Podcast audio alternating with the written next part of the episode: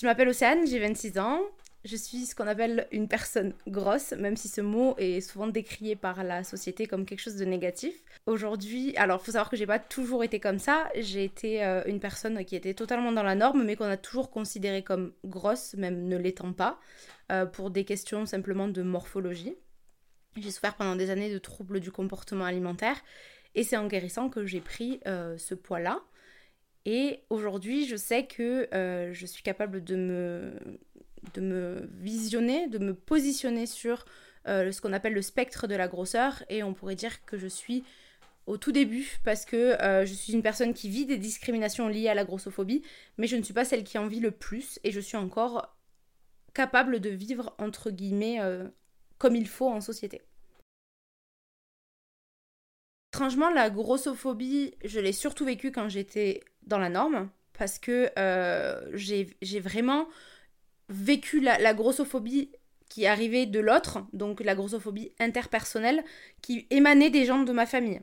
Il fallait que pas que je mange trop, il fallait que je fasse attention, il fallait pas que je prenne trop de poids parce que bah, sinon je trouverais pas de chérie, je, je pourrais pas vivre comme il faut entre guillemets, je serais pas euh, belle, je serais pas désirable, je me sentirais pas confiante euh, en moi-même, enfin j'aurais pas de confiance en moi. Et ça c'est de la grossophobie euh, que j'ai vécue en n'étant pas grosse. Donc à force de ça, ben, euh, j'ai fini par intégrer que j'étais une personne grosse, comme je le disais au début, je ne l'étais pas, et par développer ce qu'on appelle des troubles du comportement alimentaire, où euh, je faisais en sorte de perdre du poids ou de rester mince. Aujourd'hui, euh, j'ai pris énormément de poids pendant le premier confinement parce que c'est à ce moment-là que j'ai vraiment commencé à guérir. J'ai pas senti tout de suite la, la, grossophobie à proprement parler.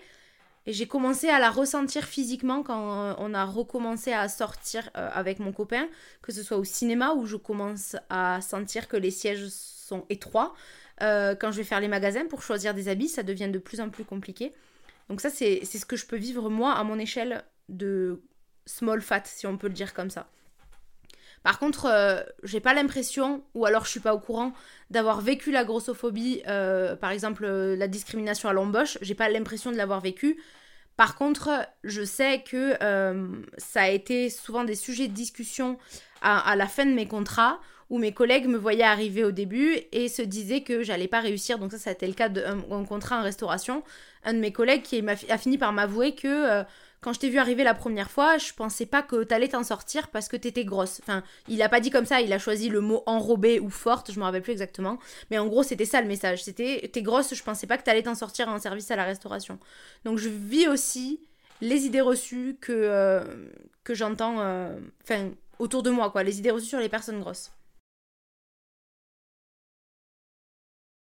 Euh, aujourd'hui, pour plein de raisons, euh, je, ne souhaite plus faire de démarches pour perdre du poids parce que je suis contre la perte de poids intentionnelle. Mais je pense que euh, avec le recul, si j'avais choisi mon corps, je, En fait, si j'avais choisi, j'aurais choisi de ne pas entreprendre toutes ces démarches qui m'ont fait grossir. Tu vois la nuance? C'est que je sais aujourd'hui que je ne serai plus jamais mince de ma vie. Euh, parce que ben, mon set point, il a, il a augmenté au fur et à mesure des régimes, des troubles alimentaires. Par moment, je, reçois, je ressens l'envie d'être mince. Je pense que c'est plus une question de, de regard de la société, en fait, me dire que tout serait plus simple si j'étais plus mince. Par contre, pour rien au monde, je changerai mon parcours de guérison. Le corps que j'ai aujourd'hui, je l'accepte, je, je l'aime, je sais que, que je lui ai fait vivre des choses horribles et je n'ai plus envie de le changer. Mais je pense que c'est pas une envie profonde de moi-même qui a envie de maigrir, je pense que c'est plutôt le fait de se dire la vie est plus confortable, la vie est plus confortable quand on est une personne normée dans cette société. Et c'est ça que j'ai envie, c'est pas le corps, c'est ça. Après, ça m'arrive aussi d'avoir des, petites insécurités euh, corporelles où je vais me sentir mal, où euh, je vais avoir euh, une petite voix qui va me dire ah tiens tu vas perdre du poids ou ah tiens tu vas prendre du poids. Et ça, je pense que c'est les résidus un petit peu des TCA qui, qui, sont là, euh, qui sont plus là par habitude, qui finissent par s'estomper. Peut-être qu'un jour ils disparaîtront totalement, peut-être pas. Mais je sais que cette voix, je sais la cibler et l'ignorer. Mais si je... Il y a des choses que je changerai, mais je changerai pas mon corps, je changerai mon parcours. Et, et je changerai surtout ma vision des choses plus tôt, en fait. Parce que la première à avoir euh, fait en sorte de perdre du poids ou avoir exprimé le fait de vouloir maigrir, c'est moi, même si c'était le regard des adultes autour de moi, c'était moi quand même qui ai fait ces démarches-là. C'est moi qui ai imposé tout ça à mon corps, malgré tous ces biais sociétaux. Et j'ai bien conscience que si la société était neutre par rapport au poids, ça ne serait jamais arrivé. Mais du coup, peut-être que euh, je changerais mon regard plutôt. Si je pouvais parler à la moi d'il y a 10-15 euh, ans, ben je lui dirais en fait. Je lui dirais que mon corps ne me permettra jamais de me sentir bien. Et que, d'ailleurs, que j'étais malade à ce moment-là et que c'est la maladie qui me faisait voir ce prisme, enfin ce corps par ce prisme de la société, etc. etc. Donc ouais, voilà, c'est plus, je changerai mon parcours, pas mon corps. Aujourd'hui, je sais que je suis grosse, je me regarde dans le miroir, je me vois, je suis grosse, je peux pas, euh, je peux pas l'effacer, mais euh, j'ai des souvenirs très clairement euh, quand j'étais dans l'anorexie et, quand, et quand je me regardais dans le miroir, quand je tirais sur mon corps, sur ma peau, sur mon ventre pour le faire s'affiner, je me voyais telle que je suis aujourd'hui, alors que je faisais 30 euh, kilos de moins, tu vois. Donc c'est vraiment le, regard que j'ai eu sur moi et, ce que j'ai pu euh, ce que j'ai pu faire de mon corps en fait et comment je l'ai traité que, j'aimerais changer. Comme je le disais tout à l'heure, c'est plus confortable d'être mince. Donc t'as envie ce confort, t'as envie cette facilité à, t'asseoir dans un bus, à passer une porte de tram. Euh, quand je suis partie à Bruxelles il y a quelques, mois déjà, les vieux trams, pour y passer, purée, j'ai dû me faxer quoi. J'étais là, mais c'est pas possible, personne ne passe dans ces trucs, il faut être une baguette. En fait, c'était tellement étroit, il y avait une barre en plein milieu de la porte qu'il y avait ça pour passer, quoi. Et je me dis, là, très clairement, il y a beaucoup de personnes qui n'ont pas accès à ce transport-là. Euh, que ce soit au cinéma, que ce soit dans les vêtements, ça aussi, c'est. On en parle beaucoup aussi, c'est très compliqué de s'habiller quand on est une personne grosse. Il y a toujours autant ce culte de la minceur et du corps parfait, surtout pour la femme, euh, après, il y a eu des évolutions, faut, faut le dire, il y a eu des évolutions, on peut le voir sur les réseaux sociaux, mais la grossophobie, elle s'efface pas en fait. Parce que euh, il y, a, y, a, cette notion de la grosse qui est ok, tu vois. La grosse qui a un visage fin, ou la grosse qui a des formes où il faut. Euh, et il y a toujours certains types de personnes grosses qui ne seront pas acceptées et qui. Pour eux, il n'y a pas eu d'évolution en fait. Ils sont toujours exclus et ils sont toujours marginalisés et ils sont toujours ces gens qu'on veut pas voir. Il y, a, euh, y a quelque chose qui a avancé, on dénonce le body shaming, on dénonce la grossophobie, et d'une manière générale, on dénonce les oppressions. Et ça, c'était pas quelque chose qui, qui se faisait il y a quelques années, je pense, ou alors pas de la même manière, parce qu'on parlait de racisme, mais on n'en parlait pas d'un point de vue systémique, j'ai l'impression. Là, c'est pareil. Je pense qu'on commence à dénoncer, il y a, y a, le militantisme qui aide aussi, mais ça reste quand même euh, beaucoup de la surface et de l'apparence quand on regarde euh, ne serait-ce que le hashtag body positive, euh, c'est pas un hashtag qu'il faut prendre en référence, mais il est envahi de personnes au corps normé. Alors que de base, c'est un mouvement qui était là pour les personnes grosses. Et ça, c'est extrêmement problématique parce que ça veut dire que les gens ne sont pas capables de comprendre ce qu'est d'être, euh, ce que c'est de vivre dans un corps gros en fait. Ça n'a pas désamorcé la grossophobie en fait. Le, le mouvement body positive et le mouvement du self, de, du body, comment on appelle ça, du body acceptance, de, de, du self-love. En fait, il n'a pas atteint les personnes grosses. Si tu veux, pour moi, euh, on est... Euh, on est en fait, on se doit même. En fait, c'est ça aussi. C'est aussi le standard de la beauté, aussi l'injonction à la beauté des femmes.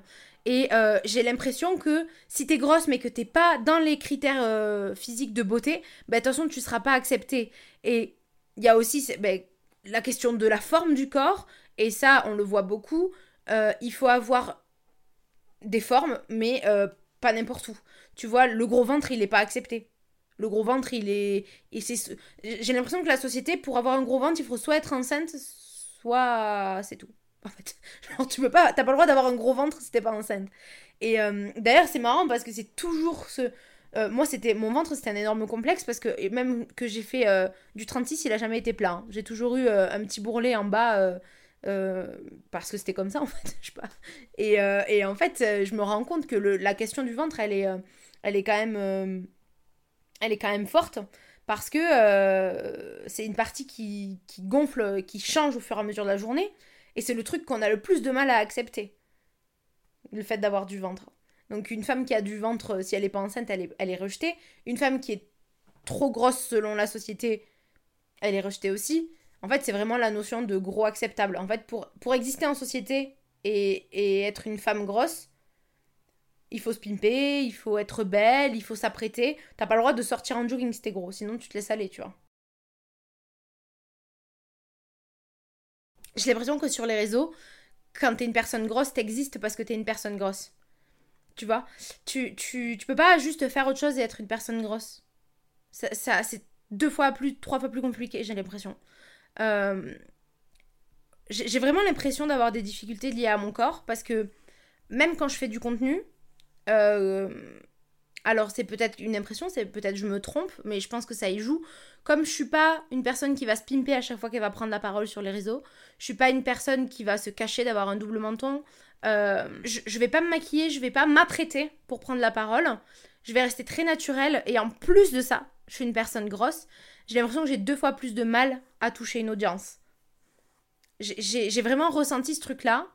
Euh, de devoir deux fois plus me battre quand je parlais d'autre chose que du fait d'être grosse ou d'être malade quand je souffrais encore de TCA. J'existais parce que j'étais une personne qui souffrait de TCA en cours de guérison, qui prenait du poids. Et c'était ça mon contenu. Et j'ai ressenti à un moment donné euh, ce besoin d'exister pour ce que j'étais et pas pour ce corps-là. Parce que c'est aussi bien de montrer qu'on a une vie en fait et que on n'est pas euh, on est on est déjà suffisamment réduit par la condition du la, condition gros que euh, faut bien qu'on se montre pour autre chose tu vois. Et euh, et sur TikTok d'ailleurs au début quand j'ai commencé TikTok avant que, que je commence le contenu sur sur les animaux j'ai j'ai pris des vagues d'insultes qui étaient phénoménales. J'avais pas euh, reçu ça sur Instagram. D'ailleurs, je comprenais pas cette différence euh, de, public entre TikTok et Instagram. Et euh, il fallait pas, que je me montre en fait. C'était ça qu'on me faisait comprendre. Ou alors, il fallait que je me montre et que j'assume d'être grosse et que j'assume tous ces commentaires et que j'assume que les gens aient un droit de regard sur mon corps et un droit d'opinion sur mon corps. Et aujourd'hui, quand je crée du contenu sur TikTok ou sur Instagram par rapport aux animaux, je, je pense que c'est utile en fait de, de, faire autre chose et de pas se s'auto-enfermer dans cette case-là. Je, je, je, veux continuer de militer pour, euh, pour, euh, contre la grossophobie. Et j'ai des discussions des fois avec des abonnés qui peuvent être parfois très jeunes, parce qu'ils me suivent pour, par rapport à mes chats, ils me suivent alors qu'ils ont 10, 12, 14 ans. Et ça m'arrive souvent d'utiliser un vocabulaire euh, en disant, ben voilà, moi je suis grosse, c'est comme ça, machin. Et de suite, il y a ce truc, ah mais non, mais t'es pas grosse, t'es trop belle et tout. Non, j'ai pas dit que j'étais moche. J'ai dit que j'étais grosse. C'est pas pareil. Et je leur explique. Et euh, on en parle, on parle de certaines choses, on parle des TCA, mais je veux plus être réduite à ça. Je, veux, euh, je veux réussir à sortir de cette case euh, où je dois prouver que je vaux quelque chose, où je dois prouver que je suis capable de faire des choses, d'exister outre ma condition de femme grosse. Voilà. Il faut arrêter de dire que euh, quand tu sors du 40, euh, c'est fini, t'es grosse, c'est pas vrai. Euh, et, le problème du body positif, c'est qu'il est porté par des, des, femmes, certes, qui s'écartent un petit peu de la norme, mais qui ont besoin de se plier pour faire apparaître un bourrelet ou, ou de secouer le bras là pour montrer le gras. Et tout ça, ça rend pas service parce qu'on est en train de projeter les vraies personnes grosses encore plus loin dans ce spectre et encore plus loin dans l'inacceptable selon la société, tu vois. Donc c'est très problématique, oui. Non, elle est pas grosse, mais Ginger Chloé, elle est pas grosse. Elle est pas grosse, elle, elle, est pas grosse. Mais tout le monde la considère comme grosse. Oui, parce qu'il y a, y, a, hum, y a cette marge aussi euh, quand, quand, tu fais du contenu sur les réseaux sociaux. Euh, t'as forcément un, biais capitaliste en fait. Enfin, je, je pense que euh, à un moment donné, tu t'investis tellement dans ça, que tu es obligé de chercher quelque part à en vivre parce que tu, tu vas pas toute ta vie cumuler les réseaux sociaux et euh, un emploi à plein temps, c'est pas possible. Et en fait, il euh, y, a, y, y, a, quelque chose qui est évincé de leur contenu, c'est l'aspect militant en fait. Et, et l'aspect discrimination, oppression, on n'en entend jamais parler. On entend oui, elles se plaignent de pas trouver des vêtements à leur taille, mais euh, quid des, des infinifat qui, elles, n'en trouveront jamais probablement, tu vois. Et, et, quid des personnes qui, qui cumulent aussi les oppressions. Il y a, ouais, il y a une part, je pense qu'il y a une partie où ils ont conscience, ou ces femmes, c'est souvent des femmes d'ailleurs qui portent, euh, qui portent ce, ce, ce, gros assumer plus que gros accepter. Tu vois la nuance entre les deux? Pour moi, il y a s'assumer et ça va être ça va se transmettre beaucoup par du contenu capitaliste où on va se pimper, où on va où on va s'habiller, on va chercher à être canon malgré qu'on soit gros ou grosse. Et il y a le, contenu plus accepté où on va se positionner, où on va comprendre euh, où on est, sur ce spectre, qu'est-ce qu'on vit? Moi, ok, moi je vis ces oppressions, qu'est-ce que je ne vis pas comme oppression, quels sont mes privilèges? Euh, Et ça, c'est totalement évincé, on n'en entend jamais parler, pourtant, c'est des comptes qui sont euh, suivis par des, centaines de milliers d'abonnés. Et c'est pour ça que c'est problématique, parce que les personnes qui portent un petit peu ce truc militant, bah, elles ont tout le temps très peu de visibilité en fait. Et c'est. Euh, je pense que c'est pas qu'elles ne veulent pas, c'est qu'elles n'arrivent pas à comprendre. On est tellement renfermé avec ce genre de contenu sur l'ego, sur l'apparence, euh, sur oui, je suis grosse, mais je peux être bien dans mon corps. Alors que c'est pas ça le vrai enjeu. Le vrai enjeu, il est pas individuel, le vrai enjeu, il est systémique. Oui, c'est bien, oui, ça aide de se sentir mieux dans son corps et de s'accepter, mais ça sera jamais la solution. Parce que là, on surresponsabilise les individus. Et on évince totalement le, côté systémique du problème.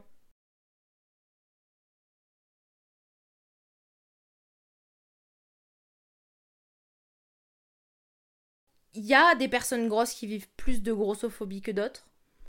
Euh, je pense que si j'étais en ville, par exemple, je pourrais plus le ressentir.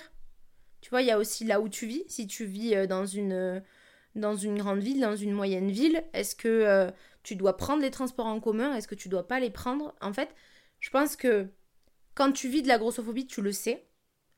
Euh, ou alors tu le sais pas, mais là tu l'as plus intériorisé peut-être. Mais généralement, quand tu as conscience des oppressions et quand tu vis de la grossophobie, tu le sais. Parce que tu. Il y a toujours quelque chose qui te fera sentir exclu de la société. Mais pas exclu juste oui, je suis pas belle ou oui, euh, j'ai trois bourrelets, euh, j'ai pas envie de me mettre en maillot faut faire la différence. Une personne grosse qui va à la plage, elle est, elle est scrutée, elle est, personne ne la lâche des yeux, quoi. Parce que c'est euh, la personne qui devrait pas être là. Et je pense que ça, si tu le vis, tu le ressens quand même. Tu te sens de trop, tu sens que tu trouves rien qui est adapté à toi, tu trouves pas ta place, tu trouves pas de travail. Il y a, tellement de choses qui te le font sentir, tu, dois, tu le sens, tu le sais.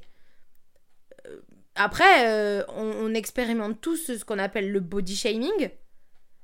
Et mais c'est souvent mélangé en fait. Souvent, les gens, ils disent Ouais, je suis grosse, on se moque de moi, machin, ou je suis gros, on se moque de moi. C'est pas. Euh, c'est une forme de discrimination et de stigmatisation, surtout de la stigmatisation. Mais c'est euh, ça reste de l'ordre du body shaming. C'est pas. Euh, c'est pas parce que. je sais pas, t'as as un petit peu le ventre rond que tu vas avoir, tu vas perdre un emploi, à part si c'est vraiment tu vas travailler chez Victoria's Secret et là, si t'as pas une taille mannequin, t'es pas pris, tu vois. Mais voilà.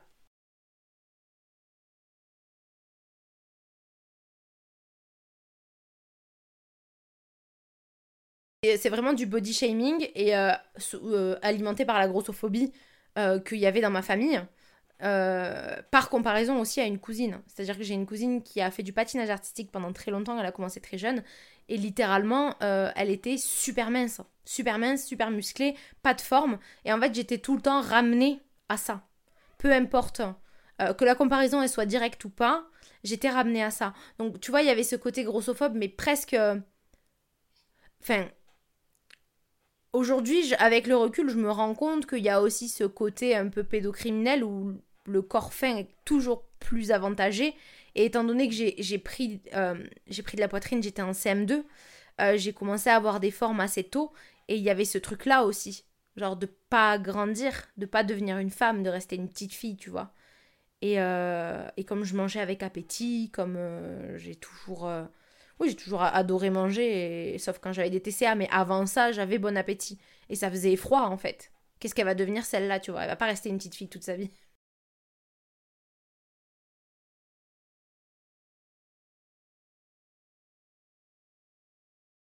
je suis persuadée qu'il y a quelque chose autour de la sexualisation des femmes grosses, une sorte de fétichisme, parce qu'il y a plein de personnes qui témoignent du fait de recevoir quelques messages euh, de cet ordre-là. Après, moi, je l'ai jamais vécu. Ou alors je m'en suis pas rendu compte. Moi, c'est plutôt le contraire qui m'a qui m'a été enfin qui s'est c'est plutôt le contraire que j'ai vécu où euh, je faisais je dégoûtais plus qu'autre chose. Euh, après, oui, je, pense que comme euh, toutes les toutes les oppressions et toutes les toutes les discriminations, enfin toutes les personnes qui sont racisées, qui sont handies, qui sont qui sont grosses, etc., vivent à un moment donné une fascination sexuelle je crois que c'est le fantasme de beaucoup d'hommes euh, de se taper entre guillemets des femmes grosses. Mais il y a aussi derrière le fait que euh, pas beaucoup d'hommes ont envie de vivre avec une femme grosse. Parce qu'il y a ce côté pas assumé, je pense. Mais bon, voilà, pour ne pas l'avoir vécu, c'est pas quelque chose que je maîtrise et que, euh, que je peux parler par expérience. Mais oui, ça existe en fait, comme, comme plein de trucs. Et c'est ultra malsain. Ça descend, enfin, pour moi, ça descend des oppressions et de, de, de, de de ce caractère un peu euh, dominant euh, de, de, la norme, en fait, où, euh, où finalement, bah, t'es un objet.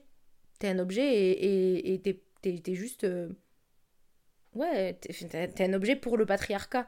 Et je sais pas comment le dire, j'ai pas la phrase qui vient comme il faut, mais autant, autant la société nous rejette, autant, autant voilà, on, nous fétichise un petit peu et, je, pense que si j'avais ouvert plus de DM d'hommes parce que moi, maintenant, sur Instagram, dès que je vois un DM d'un homme, je supprime, je vais même pas ouvrir. Je pense que j'aurais pu me heurter à ce genre de truc.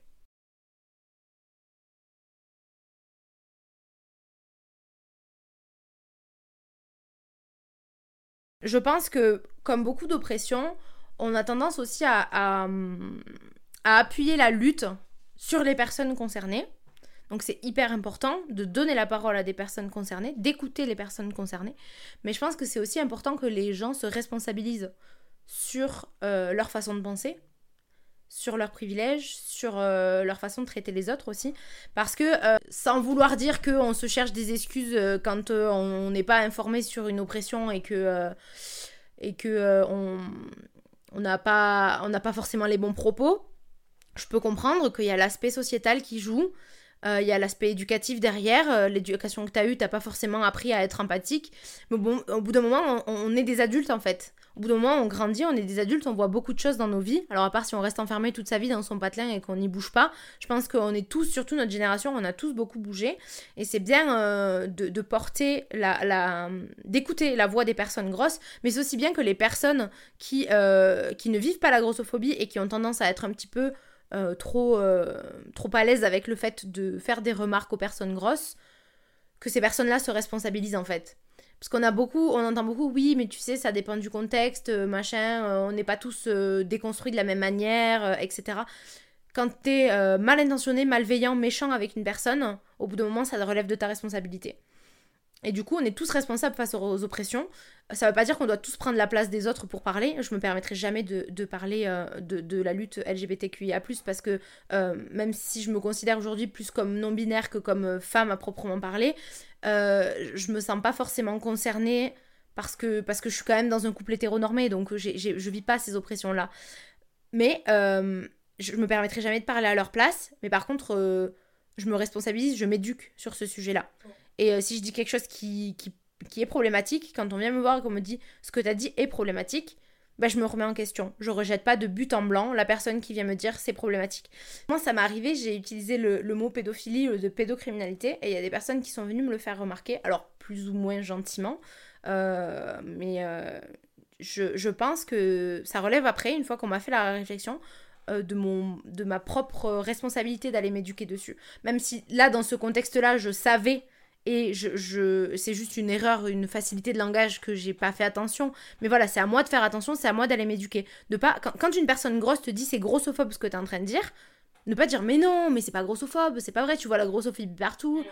Non, en fait, on te le fait remarquer, on te le dit, c'est problématique, t'as des propos problématiques, problématiques, tu vas t'éduquer. Mais il y a une manière d'en parler en fait. Et c'est ça aussi, la dernière fois, c'est les stories dont tu parles, je pense, où euh, en fait, j'ai vu plein de vidéos d'un coup euh, sur TikTok où des personnes euh, minces, blanches, en train de parler de grossophobie, de dire oui, mais il faut pas embêter les personnes grosses, vous connaissez pas sa vie, elle est peut-être obèse, mais elle a peut-être vécu plein de trucs difficiles. et du coup, j'étais là. C'est gentil de, de, vouloir dire qu'il faut pas se moquer des gens. Mais c'est pas parce qu'elles sont grosses qu'il faut pas se moquer d'elles, c'est parce qu'on se moque pas des gens tout court en fait. Tu vois? Donc c'est juste Là, on renvoie encore une fois le problème à l'individualité. On ne cite pas la grossophobie, on ne cite pas les oppressions systémiques, on dit juste faut pas se moquer des gros parce que c'est méchant. Oui, mais c'est méchant de se moquer des gens tout court en fait. Donc on, essaye de, réfléchir un petit peu et, et surtout, surtout, surtout quand on vit une oppression, je pense qu'on sait ce que c'est une oppression.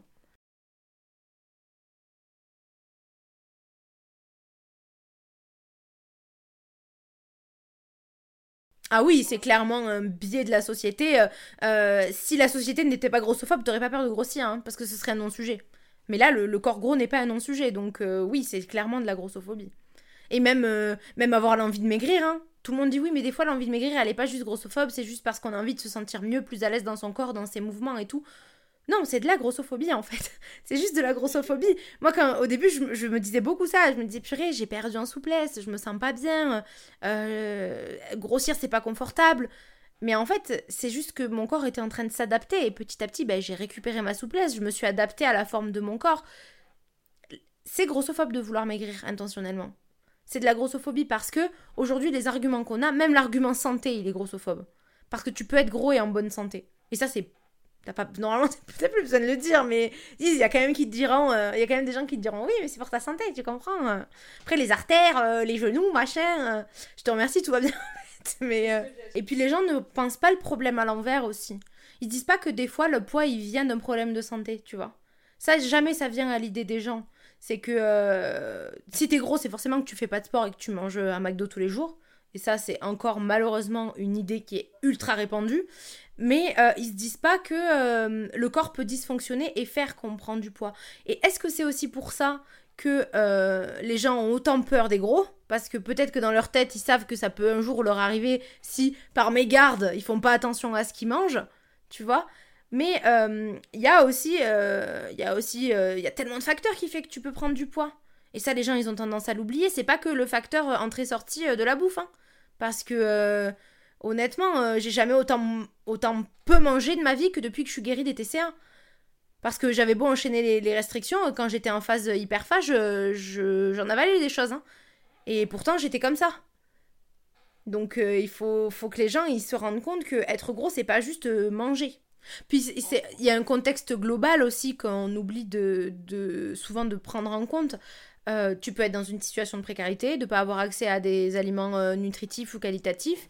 Euh, l'alimentation industrielle aussi, même si je la diabolise pas du tout et que j'en consomme énormément dans mon quotidien, surtout en ce moment, étant donné que je travaille à une heure, presque à une heure de route aller-retour de chez moi, où t'as pas forcément la foi de cuisiner le soir en rentrant après une journée épuisante. Je, je diabolise pas du tout l'alimentation industrielle, mais on sait que euh, ça n'a pas la même qualité nutritionnelle que les aliments que tu cuisines toi-même. Et euh, ça, c'est exclu quand on regarde... Euh, alors sur les études, c'est souvent le mot obésité qui sort, mais le plus haut taux d'obésité, il est chez, les personnes en situation de précarité. Parce que ça montre bien un contexte social, et presque socio-économique en fait, qui est que il y a trop de choses à, à prendre en compte l'accessibilité aux bons produits, elle n'est pas forcément partout. Euh, la sédentarité, est-ce qu'on a le temps de prendre du temps pour soi aussi? Euh, de, faire, de faire du sport pour le plaisir évidemment, mais euh, pour se sentir à l'aise dans son corps Est-ce qu'on a le temps Est-ce qu'on a les moyens aussi de faire du sport? Est-ce qu'on n'a pas 4-5 enfants à charge qui nous empêchent ben, d'acheter des trucs de meilleure qualité ou d'acheter des produits à cuisiner? Est-ce que quand tu rentres du travail, parce que souvent les personnes qui, qui sont le plus en situation de précarité, elles n'ont pas le temps en fait. Elles enchaînent les boulots, elles enchaînent des heures monstrueuses. Qu'est-ce que tu as envie d'aller te taper un footing après une journée de, de 15 heures à faire du ménage? Voilà, il y, a trop de, y a trop de trucs à prendre en compte. Il y a un contexte à prendre en compte. Il y a un passé aussi. Est-ce qu'on a fait des régimes? La génétique qui entre en compte. Il y, a trop de choses qui rentrent en compte pour juste dire les personnes grosses, faut qu'elles fassent des régimes. D'ailleurs, c'est prouver les régimes, ça ne marche pas.